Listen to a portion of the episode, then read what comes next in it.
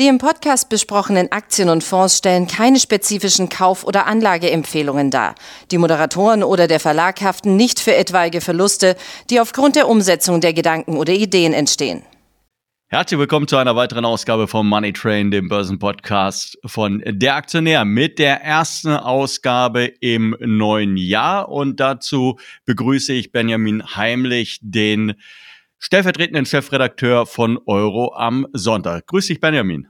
Hi Martin, vielen lieben Dank für die Einladung.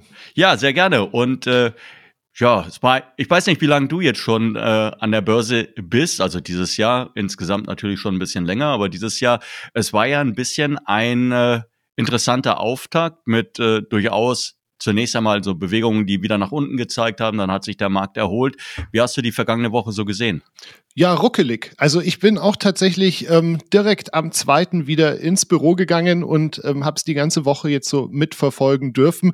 Ja, äh, wie gesagt, alles irgendwie so ein bisschen ruckelig, ein bisschen angespannt. Du sagst es, es war irgendwie dann ähm, Inflationsdaten, die ja eigentlich ja doch irgendwo im Bereich des Erwarteten ausgefallen sind, ähm, haben dann belastet. Gut, dann hattest du die Arbeitsmarktdaten äh, aus den USA, die deutlich stärker waren, als man es erwartet hat, aber das waren sie irgendwie in den letzten Monaten ja auch gefühlt permanent.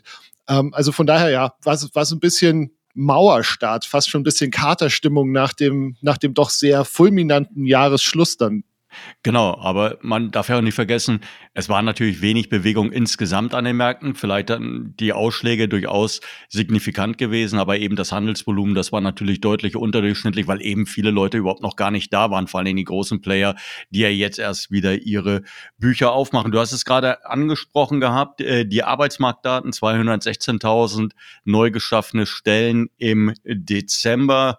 Das war über den Erwartungen und auch über dem Vormonatswert. Jetzt wird es in der laufenden Woche wieder Zahlen geben. Diesmal zwar keine Arbeitsmarktdaten, also außer die Erstanträge auf Arbeitslosenunterstützung, aber es kommen Inflationsdaten. Was erwartest du so ein bisschen? Du, ich glaube, dass das, ähm, ich glaube, da ist die Prognose schon nicht so ganz verkehrt, dass wir es eben auch wie in, in Deutschland oder in der Eurozone auch wieder einen leichten Anstieg sehen werden. Ähm, wir hatten ja im November waren es, glaube ich, 1,3 Prozent ähm, Inflationssteigerung oder Preissteigerung. Und ich glaube, wir sind irgendwo so, ja, vielleicht so bei 3,2, 3,3 äh, Prozent vielleicht. Und ähm, ja, das ist natürlich immer spannend, wie die Kerninflation aussieht. Also ähm, die Inflation ohne diese ja doch sehr volatilen Geschichten, Lebensmittel, Energie. Ähm, da habe ich mal nachgeschaut, also da dürften es ungefähr so 3,8 werden erwartet. Ähm, vier hatten wir im Vormonat. Das heißt, da zeigt die Tendenz ja dann doch wieder in die richtige Richtung. Und ja, wird, wird spannend. Genau. Es wird spannend. Äh, das sind die Daten, die am Donnerstag kommen werden für die amerikanischen Verbraucherpreise. Aber wenn wir uns jetzt langsam mal in die Woche reintasten, also zunächst einmal haben wir Nvidia. Da steht ja eine Sonderveranstaltung, ein, ein Sonderevent vor Beginn der ähm, Elektronikmesse in Las Vegas an. Ähm, womit wird gerechnet? Gut, also da ähm, müssen wir natürlich einfach mal sehen, was dann so praktisch an neuen Versionen dort vorgestellt wird. Ähm, die CES ist ja insgesamt ähm, eigentlich ja, wie du sagst, eigentlich eine, eine Computermesse gewesen oder ist es nach wie vor, aber ja eigentlich in der Zwischenzeit für jede Branche interessant. Also die Autobauer sind dort vertreten, ähm, die Handelskonzerne sind dort vertreten, um einfach auch so ihre, ihre neuen Innovationen in dem Bereich zu zeigen.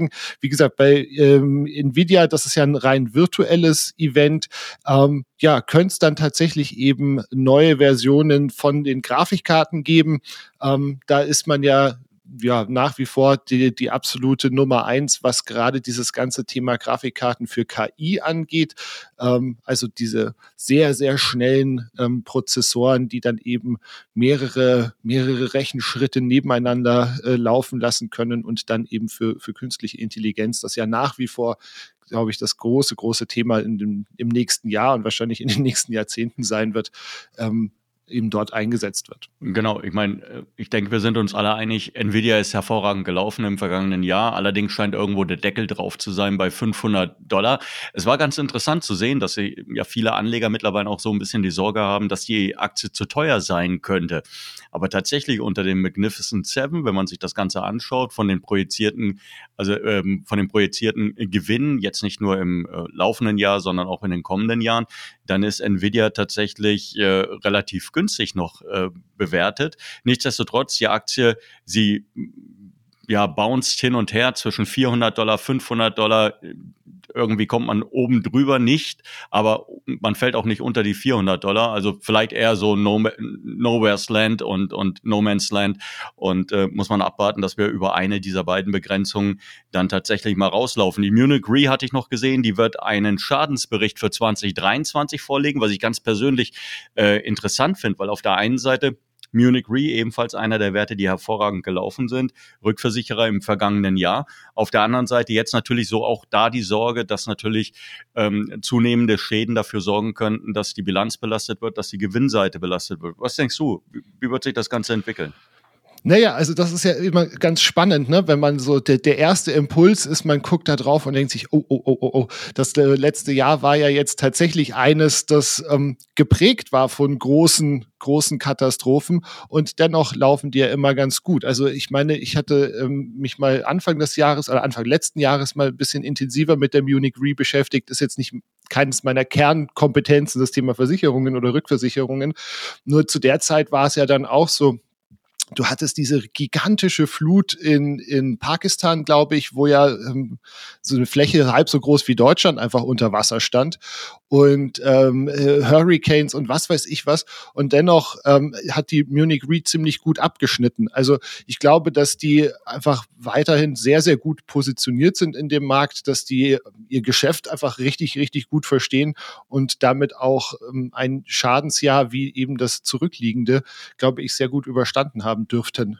Ja, mal abgesehen davon, ich denke, es gibt so zwei Punkte, die man beachten kann. Das eine ist die Bewertung, die ist unter, also auf Basis der Gewinnerwartungen für das laufende Jahr liegen wir bei knapp unter 10. Das ist der eine Punkt. Also die Aktie ist sicherlich noch nicht zu teuer. Auf der anderen Seite ein guter Dividendenzahler. Und äh, man muss auch sehen, ein guter Inflationswert. Also tatsächlich, wenn die, Sor wenn die Leute Sorgen haben wegen zu hoher Inflation, muss man doch immer sagen, dass äh, Versicherungskonzerne und damit natürlich auch die, Versich äh, die Rückversicherer in der Lage sind, diese inflationsbedingten Kostensteigerungen gut an die Kunden weiterzugeben. Es wird einfach, werden dann einfach die äh, Prämien für die Policen verteuert. Ja, genau. Und ich meine, sie kommen ja um, nicht umhin sich zu versichern. Ne? Also es ist ja das wunderbare Geschäft. Du kannst ja nicht einfach sagen, oh, nö, dann mache ich es halt nicht. Ähm, du musst es ja haben. Genau. Ähm, wenn wir zur Wochenmitte schauen, ist es sicherlich das Highlight der, äh, der laufenden Woche. Klar, wir haben am Ende der Woche auch noch die Quartalszahlen der amerikanischen Banken, aber zur Wochenmitte wird erwartet der Entscheid der amerikanischen Wertpapieraufsicht SEC den äh, Bitcoin betreffend. Wie ist deine Meinung? Du, ich glaube, ähm, diese Bitcoin-Spot-ETFs, und das ist ja jetzt tatsächlich am Mittwoch nur der erste, ne? Also ich glaube, es gibt, glaube ich, 13 Anträge oder sowas und jetzt am Mittwoch läuft die Frist für den ersten ab. Das ist äh, von Kathy Wood. Der ARK Invest hat zusammen mit 21 Shares da einen Antrag für einen Spot-ETF auf den Bitcoin eben gestellt. Ich glaube, es ist keine Frage, ob ob so ein Konstrukt kommt, sondern einfach nur ein Wann. Und ähm, es ist schon ja, es ist natürlich jetzt der Mittwoch sehr, sehr spannend, weil es eben der erste Termin ist. Und äh, ich bin da so ein bisschen zwiegespalten. Also ich habe ähm, tatsächlich dann mich zu dem Thema auch noch mal weiter äh, eingelesen. Ich habe einen äh, Report von New York Digital Investment Group gefunden. Die haben das Ganze so ein bisschen verglichen mit der Einführung des e von ETFs auf, den, auf Gold damals. Und aktuell gibt es eben 35 ETFs auf Gold. Und die hatten jetzt eben rausgefunden, dass wenn der Bitcoin nur, also der Bitcoin ist ja ungefähr 3,6 mal so volatil wie Gold. Also bräuchten die Investoren entsprechend 3,6 mal weniger Exposure, um das gleiche Risikoverhältnis zu erhalten. Und damit würde sich immer noch ein Bedarf bei den Bitcoin-ETFs von 30 Milliarden Dollar ergeben. Also ähm, ich glaube, es könnte dann tatsächlich so ein bisschen sein, wenn dann wirklich ähm, am Mittwoch oder in den Tagen darauf dann eben die ersten positiven Entscheide kommen, dass wir so ein bisschen so ein Sell on Good News sehen. Ne? Wir haben jetzt in den letzten zwölf Monaten knappe 160 Prozent beim Bitcoin Plus gesehen. Wir haben in kürzeren Zeiträumen schon mehr gesehen, aber wenn wir das mal so auf die, auf die ähm, Seite betrachten, also ich meine, seit im Oktober waren wir, glaube ich, noch knapp über 25.000 Dollar ja, genau. oder sowas. Ähm, also der ist schon ganz gut gelaufen. Aber ich glaube, langfristig ist das auf jeden Fall ähm, und wird das auf jeden Fall dazu führen, dass wir eben die alten Höchststände und noch mehr wieder sehen werden. Mittel- bis langfristig, kurzfristig könnt ihr mir vorstellen, dass es ein bisschen ruckelig wird. Vor allen Dingen, wenn, wenn der Entscheid doch nicht kommt. Also ich meine, es ist ja durchaus immer noch ähm, eine gewisse, ein gewisses Risiko damit verbunden, weil es ist kein Selbstläufer und es gibt tatsächlich Analysten, die sagen, hm, ähm, der Markt ist ja ein wenig zu äh, euphorisch und optimistisch und äh, man glaube nicht, dass es jetzt grünes Licht gäbe. Und wenn man sich dann anschaut, wie sich der Bitcoin in den vergangenen sechs Wochen beispielsweise entwickelt hat, man kann auch die letzten acht Wochen nehmen, dann hätten wir natürlich entsprechendes Rückschlagpotenzial, weil die Enttäuschung natürlich riesengroß wäre ist ja sehr viel Geld jetzt auch in dem Bitcoin, nicht nur wegen dem, wegen diesem Entscheid, also nicht nur wegen dem Halving, das ja auch dieses Jahr äh, bevorsteht, äh, geflossen, sondern eben auch im Hinblick auf einen möglichen Entscheid. Und wenn das jetzt nicht stattfindet, dann hätten wir durchaus sicherlich Potenzial für, naja, vielleicht 15 Prozent, äh, die das Ganze erstmal nach unten sacken könnte.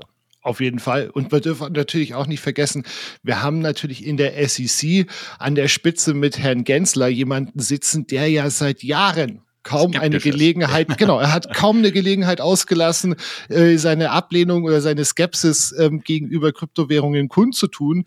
Und jetzt jetzt, dass der aus dem Stand so eine 180-Grad-Drehung macht und sagt, ja gut, komm, also wir winken alle durch, das, da sehe ich absolut auch noch ein gewisses Risiko. Wie gesagt, ja. jetzt im kurzfristigen. Ich glaube, dass wir mittel- bis langfristig, also das, es wird das Thema kommen.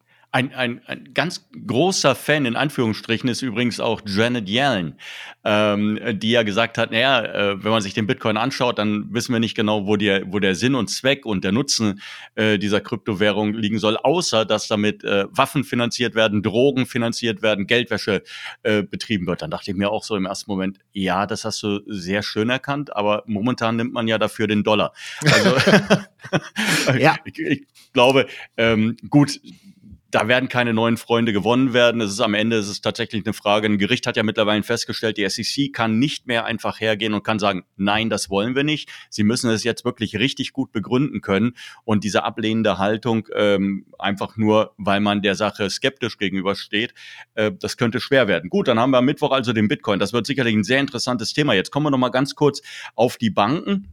Da können wir eine eigentlich rausziehen am Freitag. Äh, die Banken traditionell sind ja die ersten, die fürs abgelaufene Quartal melden. JP Morgan, ähm, die werden ihre Bücher öffnen. Hast du die Zahlen parat?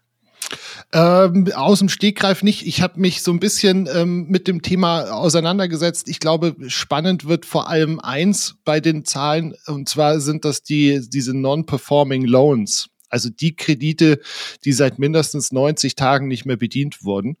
Weil ich glaube, da sind einfach dieses Thema höhere Zinsen war natürlich jetzt einfach in, in den letzten Monaten, in den letzten Quartalen sehr, sehr gut für die Banken. Aber es bedeutet halt gleichzeitig auch höhere Kosten für die Kunden. Und ähm, ich habe jetzt mal nachgelesen, also geschätzt wird, dass eben alleine auf die vier großen, also JP Morgan Chase, Bank of America, Wells Fargo und die Citigroup, die Citigroup bringt ja auch am Freitag Zahlen, dass alleine die diese Non-Performing Loans in Höhe von 24,4 Milliarden Dollar haben. Ähm, das ist noch ein bisschen unter dem Corona-Peak von 30 Milliarden, aber es ist schon, es ist schon einfach Wahnsinn. Und ähm, allein die, die Kreditkartenschulden belaufen sich in den USA auf über eine Billion, also 1000 Milliarden Dollar. Und da zahlst du aktuell mit diesen dynamischen Zinsen, die die haben, über 20 Prozent. Ja, das ist Wahnsinn, ne? Ja. Also da fragt man sich, es gibt ja viele Amerikaner, die mit der einen Kreditkarte die andere Kreditkarte letztendlich begleichen, also die Schulden der anderen Kreditkarte begleichen. Ja. Und das haben wir schon mal gesehen und das hatte den, den Höhepunkt erreicht kurz vor der ähm, äh, Weltfinanzkrise. Mhm. Und äh, dann sind die natürlich auch reihenweise umgefallen. Nichtsdestotrotz übrigens, weil ich habe mir die Zahlen mal rausgenommen, übrigens aus eurem Kalender. aus eurem Kalender ähm, von JP Morgan. Nichtsdestotrotz, also ähm, egal welche Probleme auch im Bankensektor auftreten, sie sollen um 18 Prozent letztendlich gewachsen sein für das Gesamtjahr auf 162 Milliarden Dollar und äh, sie sollen den Gewinn tatsächlich um wahnsinnige knapp über 30 Prozent auf 16,77 Dollar je Aktie gesteigert haben. Also das ist natürlich schon ein ordentliches Wort. Und äh, es gibt übrigens einen anderen Wert, der ebenfalls noch Quartalszahlen melden wird, das, was ich persönlich sehr spannend finde, weil es ein Unternehmen ist, das so immer so ein bisschen unter dem Radarschirm fliegt. Das ist so wie die Rückversicherer in Deutschland, das ist United Health. Die werden mhm. am äh, Freitag ebenfalls Zahlen melden. Am äh, Endergebnis, also für das gesamte letzte Jahr drei, äh, 2023, sollen die Umsätze auf 368 Milliarden Dollar gestiegen sein. Das würde einem Plus von 12 Prozent entsprechen. Und beim Gewinn je äh, Aktie soll etwa so ein Plus von 10 Prozent auf 25 Dollar rauskommen. Interessant ist übrigens bei diesem Wert, dass der Konzern eine ganz, ganz lange Historie hat an sehr konservativen Aussichten. Dann äh, werden die Zahlen gemeldet, die in der Regel ein wenig über den Erwartungen der Anleger liegen. Und dann wird ein leicht erhöhter, eine leicht erhöht, äh, erhöhte Prognose rausgegeben. Also ich fand schon immer als einer der Top-Werte und das, was du vielleicht noch nicht wusstest, du wirst den Konzern sicherlich kennen, aber das, was du vielleicht nicht wusstest, war, dass auf Sicht von, äh, also seit dem Jahrtausendwechsel, die Aktie von United Health eine der beständigsten Gewinnbringer im Depot gewesen ist. Ich denke, es waren von insgesamt 22 oder 23 Jahren waren es äh, 19 Jahre, die die Aktie tatsächlich äh, jeweils am Jahresende im Plus geschlossen hat. Also es ist ein, ein Wert, den nur ganz wenige andere Unternehmen erreicht haben, ein sehr solider Wert. Und wenn man dann sieht, es ist ein Krankenversicherer. also, ja, genau. Und vor allem ein Krankenversicherer in den USA, ne? Ja. Also die ja eben dann auch nochmal ein ganz anderes Gesundheitsvorsorgesystem und so weiter haben als wir. Ähm, super spannend. Also ich hatte die mal auch tatsächlich in einem anderen Podcast äh, mit dem Kollegen Temp zusammen, mit in einem Einfach Börse Podcast hatten wir die mal dabei als eben einer der Kandidaten, die immer steigen, egal wie das Umfeld ist. Und genau. wie du sagst, also die haben es sind jetzt nicht immer immer, aber an der Börse ist ja bekanntlich nichts für immer, aber sie sind sehr, sehr gut unterwegs. Sind sie auf jeden Fall. Also, das heißt, es wird eine spannende Woche. Ich will das ganz kurz nochmal zusammenfassen. Nvidia bringt eine, einen kleinen, also Nvidia mit einem kleinen Sonderevent von der Münchner Rück haben wir einen Schadensbericht für 2023 zu erwarten. Da dürften vielleicht auch so erste äh, Prognosen für das Hochwasser in Deutschland mit dabei sein. Den Bitcoin haben wir zur Wochenmitte und zum Wochen, ja, dann am Donnerstag die Inflationsdaten, die Verbraucherpreise in den USA und am Freitag dann zum Abschluss äh, die äh, Bankenzahlen und die Zahlen von United Health. Also ich glaube, ich habe nichts vergessen. Es wird eine spannende Woche. Auf jeden Fall, auf jeden Fall. Ich freue mich drauf. Ähm, auch dass mal wieder ein bisschen mehr Nachrichten getrieben ist als die vergangene. Ja. Und ähm, genau, wir hören uns dann einfach nächste Woche an dieser Stelle wieder. Genau, und ich danke dir, dass du dir die Zeit genommen hast. Wir hoffen natürlich, dass es Ihnen ein bisschen Spaß gemacht hat, dass Sie sich so ein bisschen ein Bild davon machen können, was Sie erwartet. Ja, und dann würde ich sagen, bis zum nächsten Montag. Bis dahin, tschüss.